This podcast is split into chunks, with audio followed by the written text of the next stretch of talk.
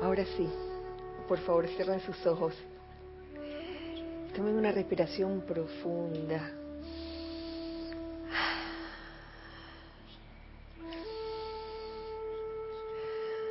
Viviendo el presente, el aquí y el ahora, sintiendo ese delicioso aroma.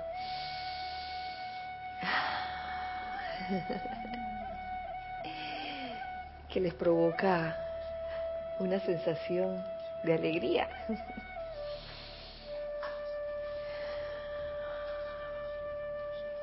Visualicen en este momento al sol físico como una gigante y enorme esfera dorada, tomando conciencia de lo que ella es, haciéndonos uno con ella en toda su majestuosidad.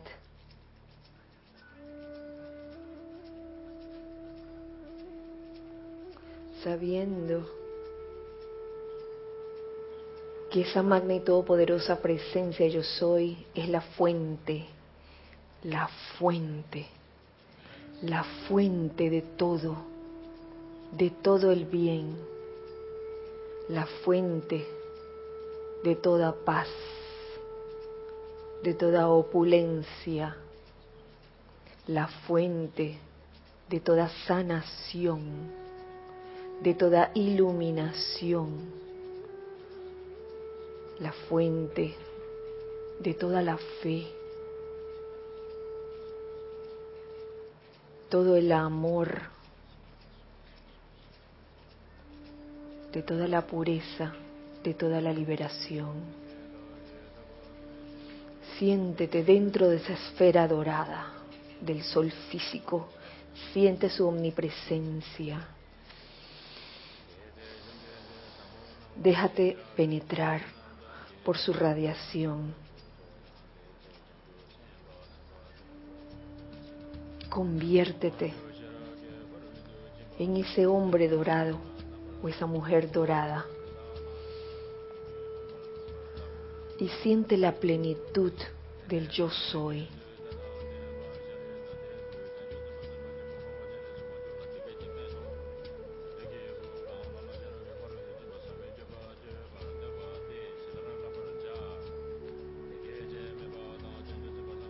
Ahora regresa al lugar donde físicamente estás y mantente impregnado con esta radiación dorada y siente la llama en tu corazón, feliz, gozosa, por haber recibido tan tremenda bendición. Gracias, amado, yo soy.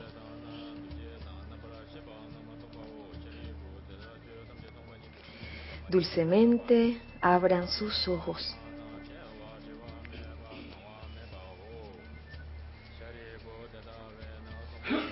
Muy buenas noches. Feliz día, miércoles, último día de mayo del año 2017. Uy, bienvenidos sean todos. La magna la divina presencia de Dios yo soy en mi corazón saluda, reconoce y bendice la divina y magna presencia de Dios yo soy en los corazones de todos los presentes. Gracias. En los corazones de todos los presentes por doquier, de este lado, del otro lado, hijos del uno. Bienvenidos a su clase, a nuestra clase. Eh, gracias, hijos del uno que están de este lado, por estar aquí en este momento, viviendo este momento feliz. Gracias Gis, gracias Ana por su servicio amoroso en cabina chat y cámara. Gracias, hijos del uno del otro lado, que en este momento sintonizan la clase o que la escucharán en diferido. Gracias eh, por el esfuerzo de escucharla, por la alegría de hacerlo y bueno, en este último mes de mayo, ya iniciamos el siguiente mes, el sexto mes, el día de mañana. Y se acerca una actividad muy importante que es la Semana del Peregrino, del 12 al 18 de junio.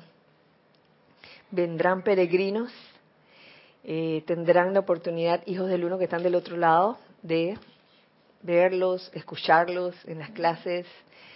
Eh, siempre es una emoción muy especial y también un frículo la venida de actividades como esta, porque son actividades, como decíamos meses atrás, donde viene la ola, viene la ola. y, y bueno, en esa semana, del 12 al 18 de junio, también ocurrirán muchas cosas especialmente durante el fin, ese fin de semana, 17 y 18 de junio, habrá servicio de transmisión de la llama del Royal Teton, Templo de la Precipitación, el sábado 17 de junio. Y el 18, domingo, eh, habrá el servicio de transmisión de la llama de la ascensión. Para entonces culminar la Semana del Peregrino con el Serapis Movie y la película Visa al Paraíso, es una película de esas que uno ve una y otra vez y no se cansa de verla. Yo la he visto varias veces, así como la, la que vimos el domingo, Hermano Sol, Hermana Luna, yo la seguiría viendo.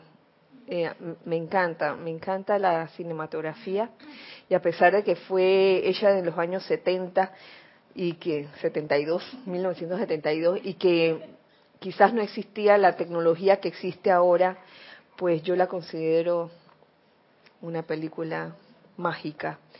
Eh, tiene su radiación especial. Si no, no la vería tanto. Sí. En el día de hoy quisiera seguir como esa, esa tónica que se inició el domingo con la película Hermano Sol, Hermana Luna, esa película dedicada a nuestro amado más trascendido Kusumi, eh, con el tema de la iluminación. Y ha seguido durante estos días, lunes, martes y miércoles, porque también hemos dedicado los ceremoniales de estos tres días a la sanación a través de la iluminación.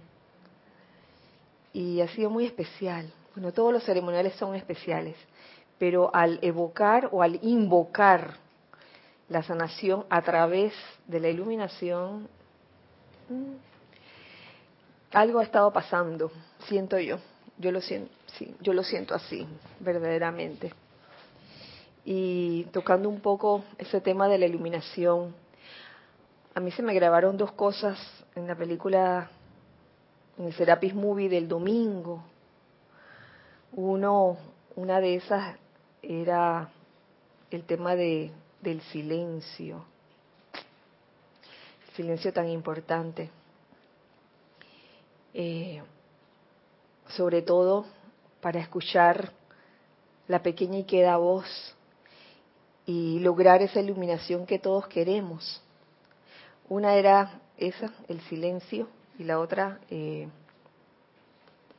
ups,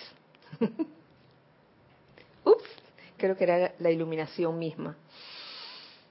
Pero pasando al tema del silencio, eh, yo lo veo tan importante en nuestras vidas y a veces nos olvidamos de guardar ese silencio, sobre todo cuando estamos invocando o hacemos o estamos haciendo un tratamiento de cualquier índole ya sea que estemos eh, invocando por la salud perfecta, por una eh, liberación financiera, que esos son los dos temas más buscados y por los que más se invoca. Entonces ahí mm, guardar silencio es tan, tan importante y a veces se nos olvida y, y podemos estar en silencio externamente, pero tenemos a veces un diálogo interno, el diálogo que, que Lorna mencionó en sus clases, una conversación íntima con nosotros mismos. Y quizás eso es lo que en un momento dado mm, eh, interfiere con, con la vertida o con lo que nos trata de decir este nuestro nuestro corazón, la llama en nosotros. A veces nos grita lo que nos quiere decir, nos está diciendo, oye, no es por aquí, es por allá. Y no solo el silencio, sino, ahí yo veo otra cosa importante, cuando uno hace un llamado. No solo es guardar silencio, sino aflojar, fíjate. Aflojar también es otro aspecto que yo veo importante. Y a veces uno se amarra tanto o está tan apegado a los conceptos que uno tiene, al cuerpo mental que te está diciendo, oye, a ver, ¿dónde es que estaba eso? Y tratas de repasar y no lo recuerdas, porque en verdad la información no está allí, sino que está en tu corazón. No sé si a ustedes les ha pasado varias veces esos destellos de iluminación, eso que llamamos en un momento dado intuición, inspiración, eso que, que sucede en algunas ocasiones en que tú necesitas que, que te llegue como la clave de algo y si no guardas silencio, si no te aquietas y si estás apretujada pensando cuál es la respuesta a eso, entonces mm, no baja la cuestión. Y quizás para, para aportar, recuerdo en línea con eso la clase del criterio HAP, porque bien lo dice el amado Kusumi, se escuchan distintas voces que vienen de los cuerpos inferiores. Uno pudiera decir que son como cinco voces las que uno oye, una por cada cuerpo inferior y una quinta que es la del ser superior. Entonces, la cuestión ahí está de discernir, si bien los cuerpos inferiores tienen inteligencia, no tienen, entiendo, la sabiduría. La sabiduría es de la llama triple, es del santo ser crístico. Entonces, eh, si bien uno oye y uno le da como la deferencia, como eh, derecho a expresar su punto de vista al cuerpo físico, al etérico, al mental y emocional, al final del día el maestro recomienda que uno siga solo la voz de la sabiduría, que es la de la llama triple, que es la del santo ser crístico. Y a ese, ahí, está ahí se juega la encarnación, el discernir. Los cuerpos a veces no la pasan bien y hacen sus reclamos, pero una cosa es escuchar ese reclamo y otra cosa es seguir la voz del ser superior, que que no, no siempre coincide. Sí, Ramiro, y tú sabes que a veces el corazón te lo está diciendo, no es por aquí, es por allá. Y por tener es, ese amarre con lo que tu mente cree que es, que es por allá, pero el corazón te está diciendo, no, es por el otro lado. Entonces optas por, ah, como, como con el corazón a lo mejor no tienes mucha práctica, te vas a donde está la mente, que es donde te sientes más seguro. ¿Qué pasó, Nere? Sí, que lo que pasa que ese, ese, esa iluminación que viene, a veces uno lo quiere acomodar a lo que uno está viendo en el momento, pero a veces son cosas que van a pasar y que tú no estás viendo en el momento. Me pasó la semana pasada que me choqué echando para atrás. Yo no vi a nadie atrás, pero algo me dijo, Nereida, para, mira bien, dale suave, pero yo dije, no, porque tengo que llevar a Kenji al veterinario y, ra, y eché para atrás. Y mi vecino causalmente en ese momento también echó para atrás. O sea, en el momento nunca nos hubiéramos visto. Pero si yo le hubiera hecho caso a la voz interior, no me hubiera chocado. y entonces a veces uno quiere acomodar ese soplo a lo que uno está viendo en el presente. Y es como imposible. Pero tú sabes que yo creo que esa es parte de la práctica parte del entrenamiento. Porque en unas fallas y te das cuenta que fallas, pero en otras aciertas. Y te das cuenta que, ay, esta vez sí seguía el corazón. ¡Qué bueno! Gracias, Padre. Y yo creo que, que en ese ejercicio de, de estar escuchando todas las voces, uno como que aprende a discernir cuál es la voz del corazón. Sí, Salomé.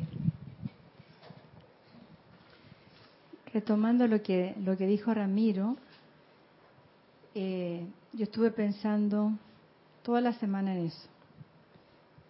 Y creo, sentí, no sé si estoy equivocada o qué, que cuando nosotros, cuando yo escucho esas voces, que son mis cuerpos inferiores, es cuando yo estoy siendo horizontal.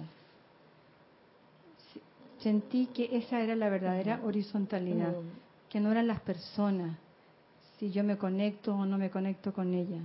Porque cuando yo escucho a mis cuerpos inferiores, emocional, mental, el físico, etcétera, el etérico, es porque no estoy escuchando mi presencia.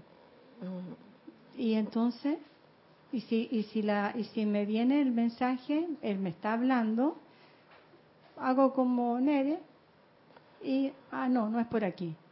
Porque mi mente me está diciendo, no, no, estoy rápido, esto, apúrate, muévete, etcétera. Entonces, ahí soy horizontal.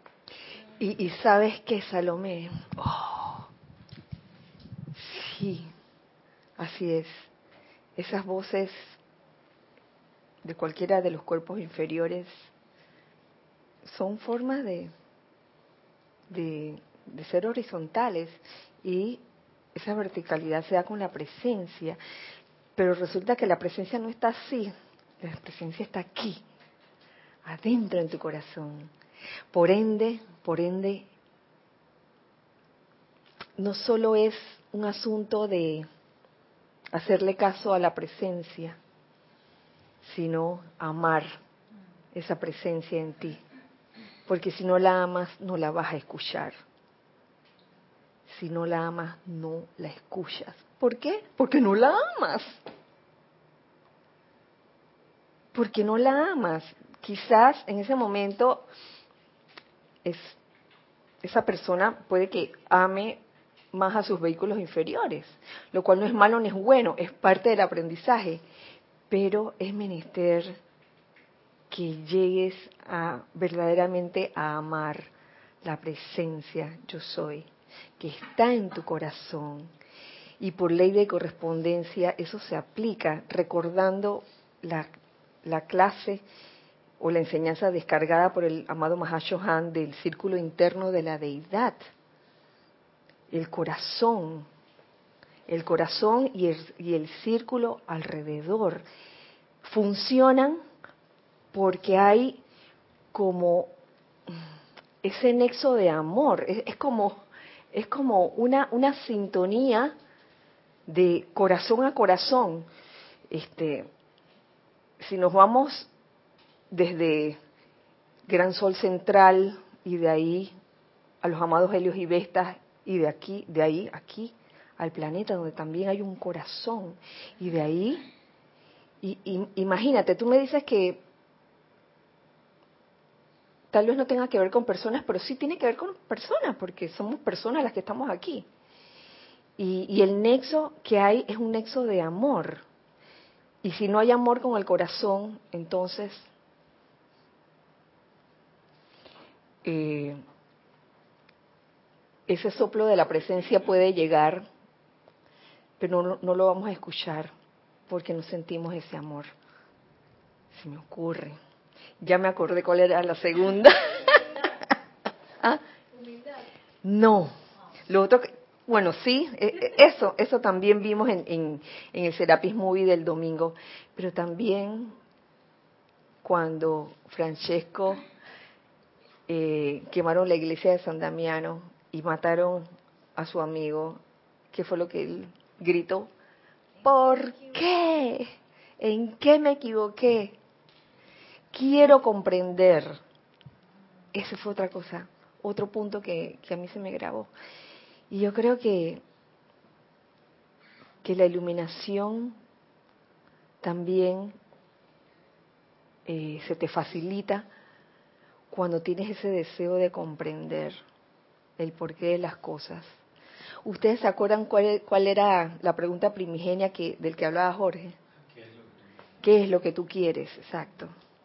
Yo diría que la segunda pregunta sería, ¿por qué? ¿Qué es lo que tú quieres? Quiero esto. ¿Por qué? O cualquier cosa que nos ocurra en la vida, ¿qué es lo que yo quiero? Quiero que se resuelva. Quiero sanación, quiero liberación financiera, quiero paz, quiero amor, seguido de la segunda, ¿por qué lo quiero? Yo siento que la iluminación va, va a venir por ahí, por el motivo que tú tengas, el motivo que tú tengas. Es por eso que leyendo, leyendo, encontré un capítulo dentro de, de los boletines privados de Thomas Prince, volumen 5, una enseñanza dada por el amado Mahashohan que se llama Comprensión completa, total control.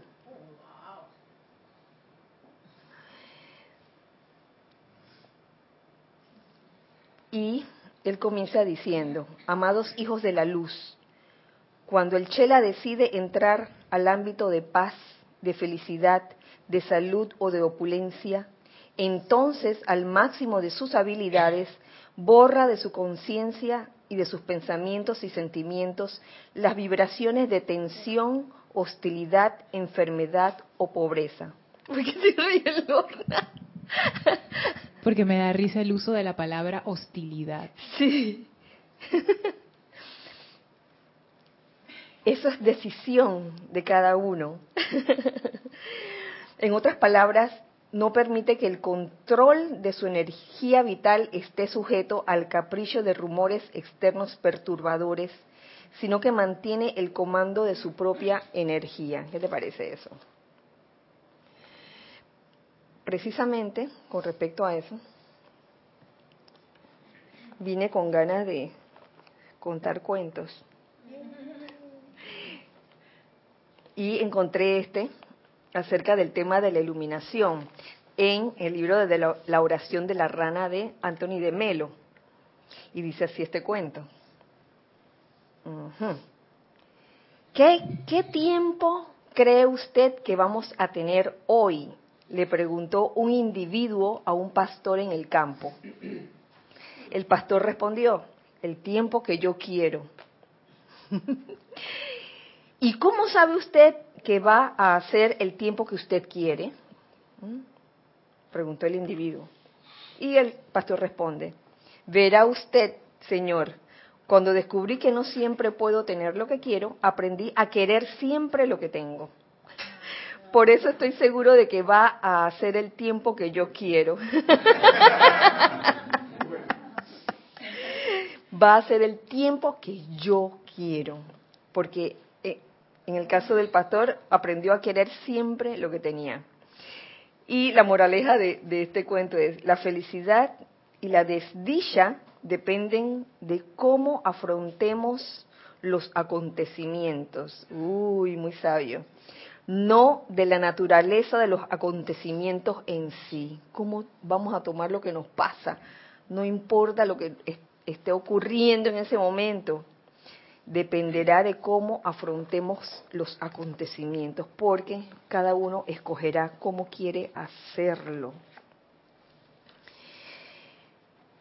Y esto que tiene que ver con la comprensión que le estoy hablando más adelante, nos dice el amado Mahacho Han, en la tranquilidad de la mente, de ausencia de distracciones o en el mantenimiento de la atención unipuntual hacia la comprensión de la ley de la vida, el Chela llega al punto de conciencia en que puede abrir la puerta de la casa del tesoro y participar de todas las virtudes y abundancia infinita para su propio beneficio y el de sus prójimos.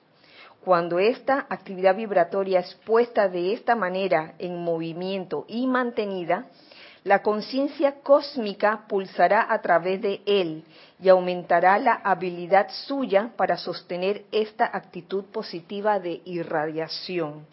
Por un lado, el deseo de comprender, el sincero deseo de comprender.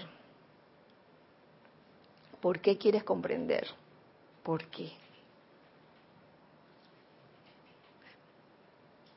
¿Quieres comprender quizás para demostrarle, para demostrar que tienes la razón?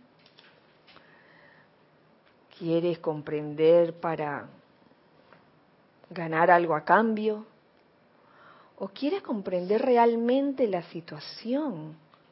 No importa qué situación, de qué situación se trate, para hacer algo al respecto y aplicar, aplicar el amor allí. Porque vamos a, vamos a, a ser sinceros, muchas de las cosas que a veces ocurren en nuestras vidas y que no tienen explicación aparente, a veces no las comprendemos primero y, y otras veces queremos echar siempre la culpa afuera, cuando en verdad lo que uno debe hacer es interiorizarse ¿no? y preguntar, ¿por qué está pasando esto? Yo quiero comprender. Y cuando eso sucede y, como dice el amado Mahashohan, en la tranquilidad de la mente y de ausencia de distracciones, en otras palabras, cuando guardamos silencio y permitimos que ese soplo llegue y lo podamos realmente entender, entonces, pienso yo, ocurre esa iluminación. ¿Tú querías decir algo? Carlos. Ya se te olvida. El, asunto de esto de que querer comprender es que es como un nivel como, como, por ejemplo, los milagros. Los milagros generalmente la mayoría de la gente lo dice, es un milagro, pero nosotros sabemos que en realidad es una falta de comprensión de las leyes físicas y internas que están actuando en un momento determinado. O sea, el hecho de comprender algo implica ese deseo de saber por qué son las cosas, pero también implica esa amplitud de conciencia que uno desea para saber que todo lo que uno tiene, que es cuando llega la verdadera comprensión, en realidad es la acción de lo divino que está actuando en ti para darte una, por ejemplo, una lección. Y entonces cuando comprendes eso, sabes que todo lo que te pasa en la vida es por un motivo bien específico. Digamos que es la mano de Dios mostrándote una cara que antes no conocías. Comprender eso, el por qué te da esa comprensión cuando se comprende eso, pues entonces uno se queda en silencio, en paz, tranquilo, la mente no se irrita, no hay resistencia, así lo veo yo. Gracias, Carlos, porque precisamente, escuchando la clase tuya, Gonzalo, cuando se mencionaban a dos personajes, y decía, ¿hay amor en ellos? ¿Hay amor? Si hay amor, no lo comprendo, no lo comprendo diría la mente externa, no comprendo, ¿por qué se puede decir que en ellos hay amor? Si mira todo lo que han hecho. Y de ahí podríamos hacer una lista de seres humanos que nos preguntaríamos, ¿cómo osan, osan decir que hay amor en ellos? Y es que no hay comprensión en ese momento de la mente externa de cada uno. El que no quiere comprender, el que no comprende, realmente por qué, por qué hay amor en ellos y por qué las, las cosas tienen una razón de ser. No, no pretenden castigar a nadie, tienen una razón de ser. Entonces, si nos aquietáramos realmente, guardáramos silencio y deseáramos sinceramente comprender, no comprender por conveniencia, es que yo, yo quiero que se me devele la cuestión y, y, y ver que yo tengo la razón en esto, que, a esta persona hay que darle mano dura o qué sé yo. Eh, no, no, no esa comprensión, sino esa comprensión que viene, que parte del corazón. Porque muchas veces la comprensión humana, esa que viene del intelecto o de la mente, a veces trae ciertas calificaciones. Sí, porque esta persona era, mm, mm, mm, era cruel, era, ah, mandaba a matar a la gente y toda esa cosa. Esa es la mente externa hablándote y justificando por qué uno no debe amar en esas instancias. Pero el corazón te va a decir otra cosa, el corazón nos va a decir otra cosa. El corazón realmente nos va a hacer sentir esa conexión que puede haber entre esas personas de la lista negra y uno que sí la hay. Sí la hay. Tú ibas a decir algo, Salomé. Si ese comprender tiene que ver con la aceptación. Aceptación. De lo, de lo, que está sucediendo, lo que, lo que quiero saber y no comprendo. Con la aceptación de, que... Acepto, por ejemplo, alguien que pueda estar actuando de una forma que mi mente no acepte, rechaza y quiere criticar, pero que es un ser que yo puedo amar o querer y no comprendo por qué se está comportando de esa forma. Pero si yo tengo amor en mi corazón, como tú dices, lo más importante, entonces, aunque no lo comprenda, sería aceptarlo, aceptarlo con todas las apariencias, con todas sus, sus programaciones, eh, sus creaciones, sin cuestionarlo es una pregunta. Es que te cuento que cuando esa comprensión viene del corazón,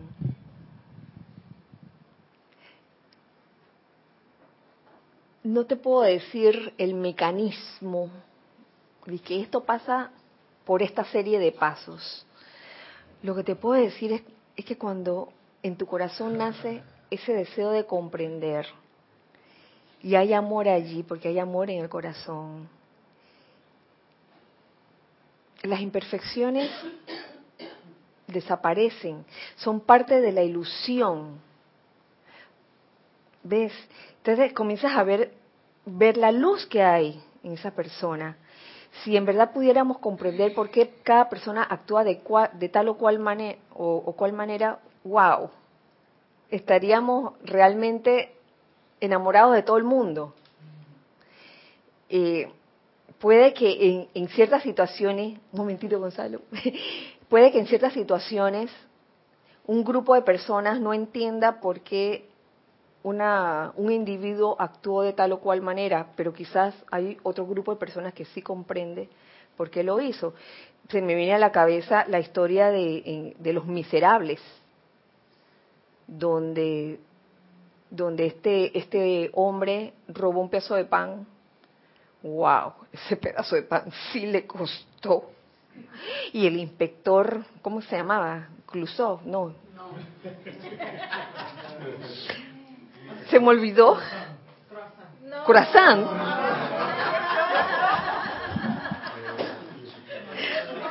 Eh, bueno, ya después, ya después se vendrá a la mente. No, Clusov es el de la pantera rosa.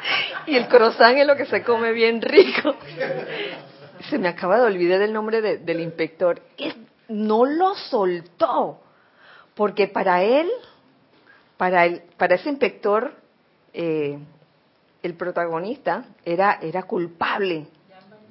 Jean Valjean era, era el que se robó el pan. Oye, años de años, más de 20 años yo creo en eso, más de 20 años persiguiendo. Y nosotros que estábamos viendo la película y sabíamos cómo era la cosa y lo que había hecho Jean Valjean después, sabíamos que el tipo, oye, por favor, estábamos viendo la luz en el tipo, pero el inspector no, ¿lo ven? Gonzalo, gracias. Gracias, Kira. Pensando en lo que decía Salomé, y el solo hecho de pensar quién acepta y quién rechaza, porque si vamos a la fuente de la presencia yo soy, en realidad la presencia yo soy lo es todo. Es la aceptación y el rechazo mismo. Eso es porque no hay dualidad. La presencia, como por lo menos como la percibo, no acepta ni rechaza nada. Porque la presencia yo soy es todo. Entonces, cuando uno piensa en aceptación, inmediatamente estamos hablando del cuaternario y de la mente. Porque la mente es la que acepta las cosas o las rechaza. Y a veces esa aceptación que pareciera que me lleva por un camino espiritual sigue siendo más de lo mismo, sigue siendo más del viaje de la personalidad. Porque eh, cuando, como tú bien decías, eh, entras a la comprensión desde el corazón, ahí no hay nada que juzgues. No hay aceptación ni rechazo, porque estás en el medio, estás en el equilibrio.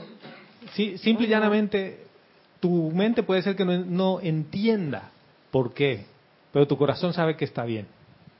Eh, eso, eso mismo. tu, tu mente puede que estés buscando explicación, pero el corazón te dice otra cosa. Creo en la bondad de todo ser humano y por eso es que a veces nos ocurren cosas que pudieran decepcionar a la parte humana en ti. Pero cuando tú te vas al corazón y te vas al equilibrio, a ese equilibrio que, que hay en el corazón, tú comprendes la cuestión de otra manera. Quizás no, no hay de que esta persona es buena o esta persona es mala porque hizo tal cosa. Simplemente esta persona es y soy uno con ella. Alex. Es que ahora que mencionaste Los Miserables me recordé la historia de cuando Jean Valjean le va a robar al sacerdote que le había, le había dado de comer. Oh, sí. Y el sacerdote en vez de acusarlo lo que hace es que le da todo. Le dice, llévate todo, aquí lo, te lo puedes llevar todos los candelabros, las copas de oro, todo, todo se lo llévatelo. Y se lo da así como que no lo culpa, simplemente lo deja ir. Así es. Gracias, Alex, porque precisamente el, el cura, el sacerdote, yo, yo pienso que ahí él, él tuvo la comprensión a partir de su corazón, porque si lo hubiera tenido a partir de la mente, seguramente sí hubiera dicho, este tipo le di techo y comida y miren lo que hizo, llévenselo preso. Pero algo de algo dentro de él hizo que él actuara de una manera que a los ojos de la mente puede sonar como absurdo. De que, oye, este, mira, lo perdonó. y encima le dio los candelabros y las joyas. encima le dio, le dio todo lo demás. Es, debe estar loco. A, la, a los ojos de la mente humana está el, el, sacerdote estaba loco, pero actuó por comprensión desde su corazón. Y fíjense cómo ese acto tan simple, tan sencillo como decir, no me si yo se lo regalé y, dejarlo ir, hizo que Jean Valjean se diera cuenta de que, oye, la cosa no es por el lado de la resistencia. Y, él decidió en los años subsiguientes también hacer cosas buenas, hacer cosas constructivas. El solo acto del sacerdote de perdonarlo. Esa es la magia del perdón, ¿saben? Inspector Javert. Javert. Javert. Javert. Inspector Javert y Jean Valjean. ¿Y la muchacha y la joven cómo se llama?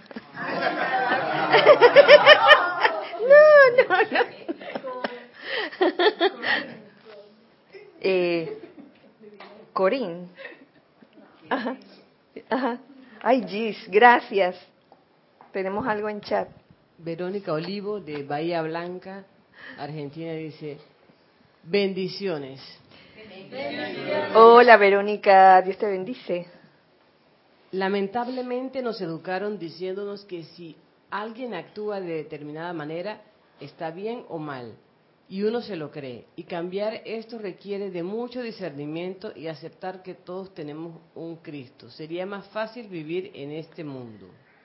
Ay, mira Verónica, si bien así, pues en, en forma generalizada nos pudieron haber educado, yo creo que yo creo en el ser humano, yo creo en cada alma y, y en la evolución de cada alma. Y he visto pasar situaciones en donde el perdón está a la mano y funciona, y funciona bien. Hace muchos años, eh, en un grupo que había eh, abierto en ese entonces, no recuerdo si era el zoológico, pero a una persona, y ella está todavía aquí, qué linda, estaba, ella, ella estaba comenzando pues las clases, a recibir las clases, y había recibido la clase de la llama violeta y del perdón. Y esa misma semana, ella estaba en su casa y alguien entró en su casa y le empuñó con un, arma. Y ella comenzó a decir, no me acuerdo qué era lo que estaba diciendo, llama violeta, yo soy la llama violeta, yo soy la ley del perdón. Y el ladrón la, la aflojó y se fue, se fue. Pero los vecinos agarraron al ladrón y, estaban ya dispuestos a llevarlo a la comisaría y no sé qué. Y esta persona, esta, esta chica, esta estudiante, lo perdonó. Lo perdonó. Dice, no voy a hacer cargos, no voy a hacer cargos. Punto. Y ahí quedó la cosa. Y digo, eh, el, el supuesto ladrón no regresó ya más. Ese es un ejemplo. ¿Y qué me dicen del otro ejemplo que pasó hace unos años cuando lo de las bombas eh, incendiarias aquí en, las puertas del Serapis Bay cuando estaba Jorge y Jorge decidió no tomar represalias, si bien sí eh, que, el asunto eh, llegara a manos de las autoridades en ese entonces, pues eh, en realidad nunca se supo quién fue. Y Jorge tampoco estaba obsesionado en saber que quién fue, quién fue. Tampoco. Eh, y en algún momento, una de las cosas que él dijo es que la pidió, invocó para que la ley no, no actuara en reculada, ¿no? Que, que no se devolviera así, porque esas cosas a veces mm, se devuelven de una manera a veces doble, triple. Y en verdad eh, el verdadero perdón consiste en perdonar y olvidar y no estar con esa obsesión de quién fue y yo voy a encontrar al que fue para entonces meterlo en la cárcel y nada. Digo, nada de eso. Yo soy la ley del perdón y del olvido.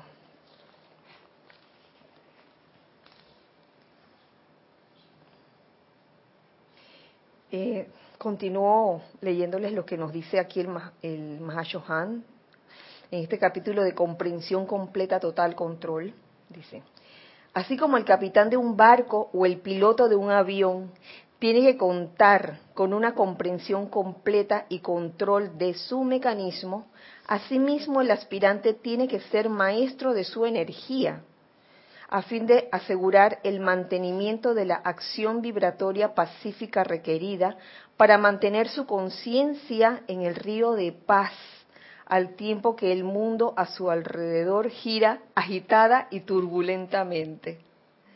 Oh, no importa lo que esté pasando. Entra a tu corazón.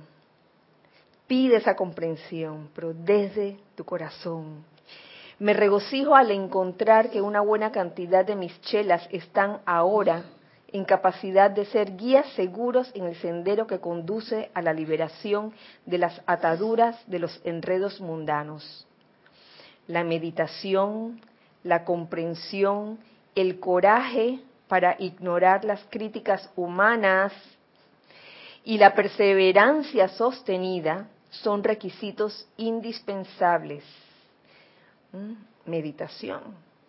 Eso puede que sea un detalle. El ejercicio de meditación es el simple aquietamiento. Y hacerlo, sobre todo cuando despertamos, ese ejercicio de aquietamiento, ese ejercicio de meditación, de verdad, de verdad, que hace que el resto de tu día esté en control. Por lo menos yo así lo he experimentado, sinceramente. No es que, digo, el, yo sé que hay a veces circunstancias que hacen que, bueno, el día me desperté tarde, qué sé yo, y no pude meditar ese día. No es cuestión de sentirse culpable tampoco, ni de que sea obligatorio. Es el simple hecho de aquietarse y, que, de quedar en silencio por un momento Y ese pequeño detalle hace la diferencia. Centrar, centrarte en tu corazón. Entonces hablan de la meditación, la comprensión, el coraje para ignorar las críticas humanas y la perseverancia sostenida son requisitos indispensables. Coraje para ignorar críticas y perseverancia sostenida. Hoy precisamente yo estaba revisando pequeños videos que tenía en mi sección de fotos. Y a veces ustedes saben que los, los videos uno no sabe qué son porque aparece como en negro. Y hoy apreté uno para ver qué era, era, de hace rato. Y era de esta, este cuento era como de, de caricaturas de ranitas. Y eran un montón de ranas y dos ranas habían caído en un foso profundo, un hueco. Y entonces todas las otras ranas que habían quedado arriba las estaban viendo y les estaban gritando, oiga, que va a llover, quédense quietas, esperen que llueva para que suba el agua y ustedes puedan salir nadando. Entonces, de esas dos ranas que estaban en el fondo, solo una seguía saltando. Y las ranitas alrededor, que te quedes quieto, que te quedes quieto, porque va a llover. Y entonces vas a poder nadar, vas a poder salir a la superficie. Y la ranita seguía, seguía, seguía saltando. La otra sí estaba quietecita. Y en una de esas agarró impulso y ¡praf! Subió y pudo salir de la fosa. Y estando la ranita ya afuera, detrás de las otras ranas, va y le dice, gracias por darme ánimos. y entonces las ranitas que estaban alrededor se dieron cuenta, ay, él es sordomudo, él es sordo, eh, perdón, él es sordo. Ella es la, eh, la, ranita que está sorda y entonces se agruparon de nuevo alrededor de la ranita que estaba abajo y comenzaron a darle ánimo, salta, anda, agarra fuerza, tú puedes. Y la segunda ranita saltó y salió. Entonces allí yo creo que se aplica ese hecho de el, el coraje para ignorar las críticas humanas hasta el sordo y la perseverancia sostenida. Esta capacidad de servir mediante un acto generoso de estímulo por una palabra hablada de elogio o siquiera de una sonrisa es una oportunidad para permanecer como una fuerza potente para bien. Entonces nos corresponde ser, ser presencias estimuladoras en vez de ser presencias así pesimistas, no lo hagas, que te va a ir mal. Al contrario, tú puedes, yo sé que tú puedes. Al escudriñar los corazones de los hombres como lo hacemos nosotros, tanta melancolía, aflicción, aflicción y frustración vemos en ellos que nuestro amor, con N mayúscula, se precipita y bendice al Chela que ayuda a aligerar el yugo de cualquier chispa de la vida encarnada de Dios. Qué capítulo más lindo, ¿no? O sea, debemos ser como ese grupo de ranas, pero ya en la segunda fase, cuando se dieron cuenta que dando ánimos, la segunda ranita podría salir adelante.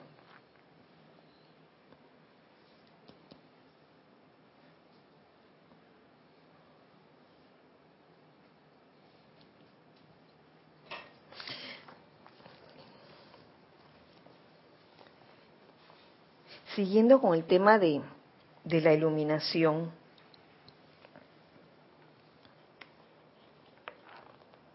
me gustó algo que encontré aquí en los boletines privados, volumen 2, que precisamente es una transmisión desde Kashmir o desde Cachemira, un 23 de octubre del año 1955, y donde habla el amado Maestro Ascendido Kusumi donde nos habla de la constancia y de la, y de la iluminación.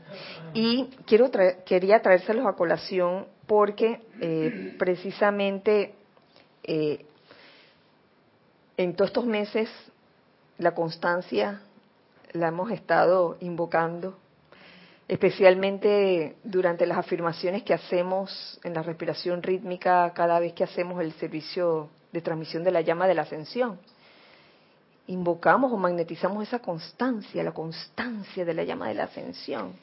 Y bueno, quería, quería compartir con ustedes lo que nos decía el amado Kusumi sobre, sobre estas, estas dos cualidades, constancia e iluminación.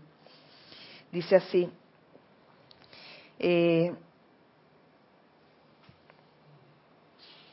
durante las últimas 24 horas, hablando de, esa transmisión desde, desde Cachemira, los hermanos y hermanas de la túnica dorada han estado reuniéndose sobre las laderas que conducen al lago de Cachemira.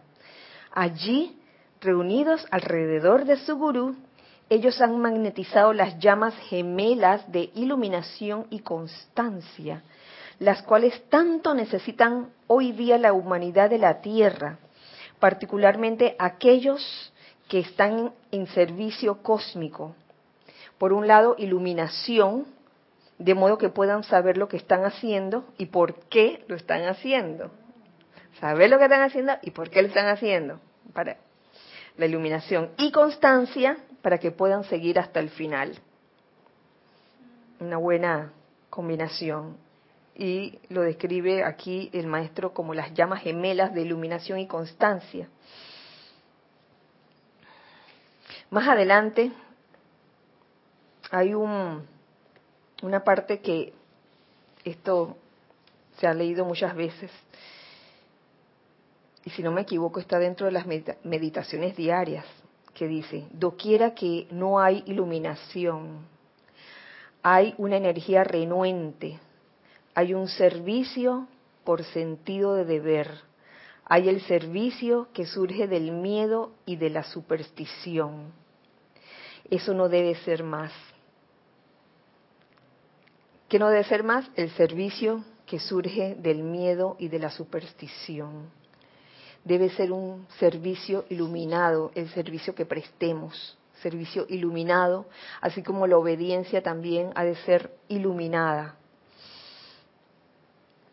Eh, en la nueva edad y era, bajo la dirección del Maestro Ascendido Saint Germain, se ha promulgado el fiat de la ley cósmica de que el hombre tiene que saber, tiene que saber por qué debe purificar sus cuerpos físico, mental, emocional y etérico y con qué propósito debe permanecer armonioso.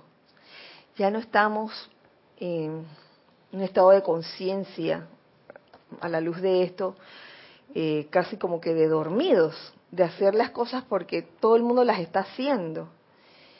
Yo creo que eso, ese estado de conciencia ya pasó y estamos ahora en, un estado de conciencia de, saber por qué estamos haciendo las cosas. De, en este caso, de por qué debemos purificar nuestro cuerpo físico, mental, emocional y etérico y con qué propósito debe permanecer armonioso. De esa manera, por cuenta de, un servicio verdaderamente iluminado, entonces habrá una cooperación amorosa de parte del aspirante. Es mediante esta actividad de nuestro amado el Moria que estamos esforzándonos en darles la razón de este empeño a la conciencia externa de la humanidad. Las cosas sea cual sea las actividades que realizamos, hacerlas iluminadamente. Eh, ya no estamos en la época de, hacer caso, sino de obedecer, obedecer iluminadamente, de, que si vamos a seguir en verdad un empeño, lo vamos a hacer iluminadamente. Eh, se me viene a la mente también nuevamente el hecho de, no ver la famosa verticalidad y horizontalidad como una cosa de que, bueno, unos están abajo y otros están arriba. Ya la cosa es de adentro hacia afuera, desde el corazón. Y yo creo que cuando los grupos, hablando de los grupos, funcionan de esa manera, ya no viendo, por ejemplo, a un director de grupo de cualquier ciudad o país como una cabeza que la ves de que haya trepado y que en algún momento quizás sentiste o sientes respeto o ajá, sentiste sientes respeto, pero quizás en algún momento de la vida lo sentiste quizás mirando hacia arriba de que ah, con cierta con cierto resquimor quizás y no iluminadamente, sino de que ah, fe ciega. Ahora con esta conciencia de corazón, de corazón de la deidad, creo que esa conexión que hay, eso que llaman verticalidad, horizontalidad, yo creo que eso se da por amor y se da de una manera espontánea y natural. Porque cuando se da nada más eh, de una manera externa y se le da a un estudiante los pasos a seguir externamente y, en verdad no, se le forma o no se le transfiere esa conciencia de amor que debería haber, tarde, tarde o temprano esa conexión se acaba cuando no está hecha a base de amor. ¿No lo, ¿No lo creen ustedes? Yo lo creo así. Cuando es así, que por sentido de deber o porque, mira, este, tengo que alcanzar, el, tengo que ir al cielo, así que tengo que llenar los requisitos. Pero entonces, ¿qué pasa? No amas. Si no amas, entonces no no emana de ti ese famoso cemento, ese famoso cemento, ese, famoso bonding, liga, que nos hace permanecer unidos.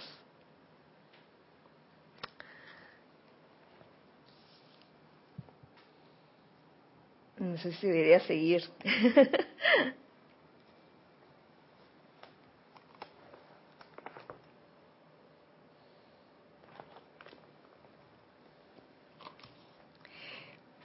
por último, y esto es para que nos quedemos así como plop. Encontré en este libro de Tony de Melo, El apego y el sendero de la iluminación, que es la única publicación que tenemos de Tony de Melo, en el capítulo 10, mm, algo muy interesante. También quiero compartir con ustedes que dice, se titula este capítulo, El texto es la vida. Dice, lo importante es, despojarse de ilusiones y emociones que no tienen cabida, porque no son reales. Me recuerda la película del domingo. Despojarse de ilusiones y emociones que no tienen cabida porque no son reales. Eso fue lo que hizo Francesco. Se fue despojando de todas esas ilusiones de la materia. Ilusionándose no alcanza uno la libertad ni la mística. Dice Sócrates que la vida no conocida no vale la pena vivirla. la vida no conocida no vale la pena vivirla. Oye, porque la vida está ahí frente a ti y tú estás allí mm, como gusano, dejándola pasar sin vivirla. Hay que disfrutar de las cosas, conocerlas y elegir lo constructivo. Eso es la vida. La vida no es de que portarse bien y ser buenecito y hacer todas las cosas buenas siempre. Es ir conociendo lo que hay en la vida y aprender, aprender a escoger, dependiendo también de qué es lo que tú quieres, ¿no? Hay que, hay que disfrutar de todo, pero sin apegarse a nada. Cuando te desapegues, verás cómo disfrutas mucho más de todo. pues serás mucho más libre para recrearte en cada cosa sin quedar fijada en ninguna. Oh. Entonces, con respecto a, lo que yo les había leído, el domingo, al final, la oración simple, ¿se acuerdan de esa línea donde dice la oración, donde haya duda, que yo lleve la fe? Nos dice, el dudar es esencial para la fe. Oh. El único enemigo de la fe es el miedo, no la duda.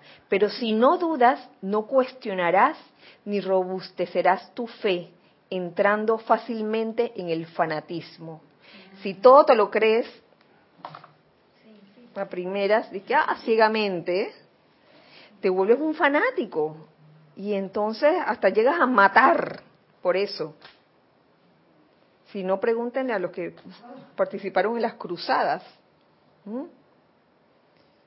Yo estoy segura que muchas de, esas, de esos jóvenes no se preguntaban por qué lo estaban haciendo. Y después Francesco se dio cuenta de que, oye, estaban lucrando de la, de la guerra. Entonces se puede entrar fácilmente al fanatismo. El fanático es el que no puede resistir el cuestionarse las cosas y si alguien las cuestiona en su presencia se horroriza porque teme el que le hagan dudar.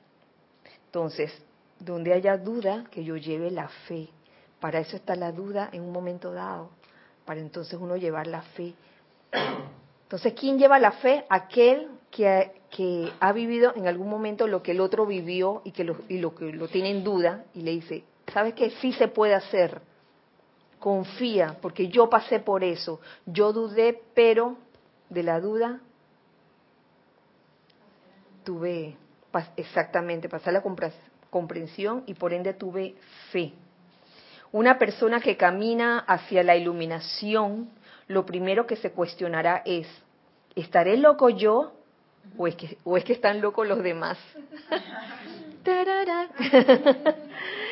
Si al atacar tu doctrina tú te molestas, mala señal. ¿Por qué no escuchas y luego cuestionas? Escuchar. Y para, para escuchar hay que primero guardar silencio. Tampoco te es válido poner tu seguridad en las personas que piensan como tú. Lo importante es escuchar y cuestionarlo desde tu propia perspectiva cada quien tiene una percepción diferente de las cosas. Eso lo he podido vivir durante todo el tiempo que he estado aquí en, esta encarnación. Bueno, no todo el tiempo. De un tiempo para acá. Esa responsabilidad es solo tuya.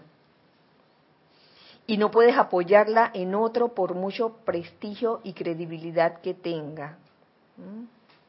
Por eso no es seguir a alguien ciegamente, sino hacer tuya, si es, si es que en verdad te suena, cuestionarla en un momento dado, pero hacerla tuya, comprenderla y hacerla tuya. La apertura así se llama fe. La fe no es inamovible y has de renovarla continuamente para que esté viva, porque uno no, no se puede dormir. Uno no sabe en qué momento las cosas pueden cambiar. Y el partido en que una persona estaba, de repente cambió sus ideales. Y cuando abriste los ojos así, como el, Cristo, el Cristo que estaba así con los ojos cerrados, te diste cuenta de que era una cosa totalmente diferente. Nunca puedes estar seguro de a dónde esa fe te va a llevar. Es esa la fe que redime la vida, dejando muerto el pasado y empujándote al presente. El presente es la vida y solo aquí está Dios y la eternidad. Para, por ello hay que vivir despierto, vigilante, para no perderte de nada. Uy, buena esa, de, Tony de, de Melo. No, perdón, sí, de Tony de Melo. Eh, bueno, se acabó la clase. si no tenemos más comentarios que hacer en el chat, ¿estamos bien, Gis? Gracias Bueno, eh, nos vemos la semana entrante. Eh, me despido de ustedes deseando que la magna presencia yo soy y el maestro, el amado maestro ascendido Kusumi viertan toda esa esencia de iluminación y comprensión en todos nosotros, hijos del uno de este lado, hijos del uno del otro lado. Gracias, gracias, gracias por estar presentes en este momento.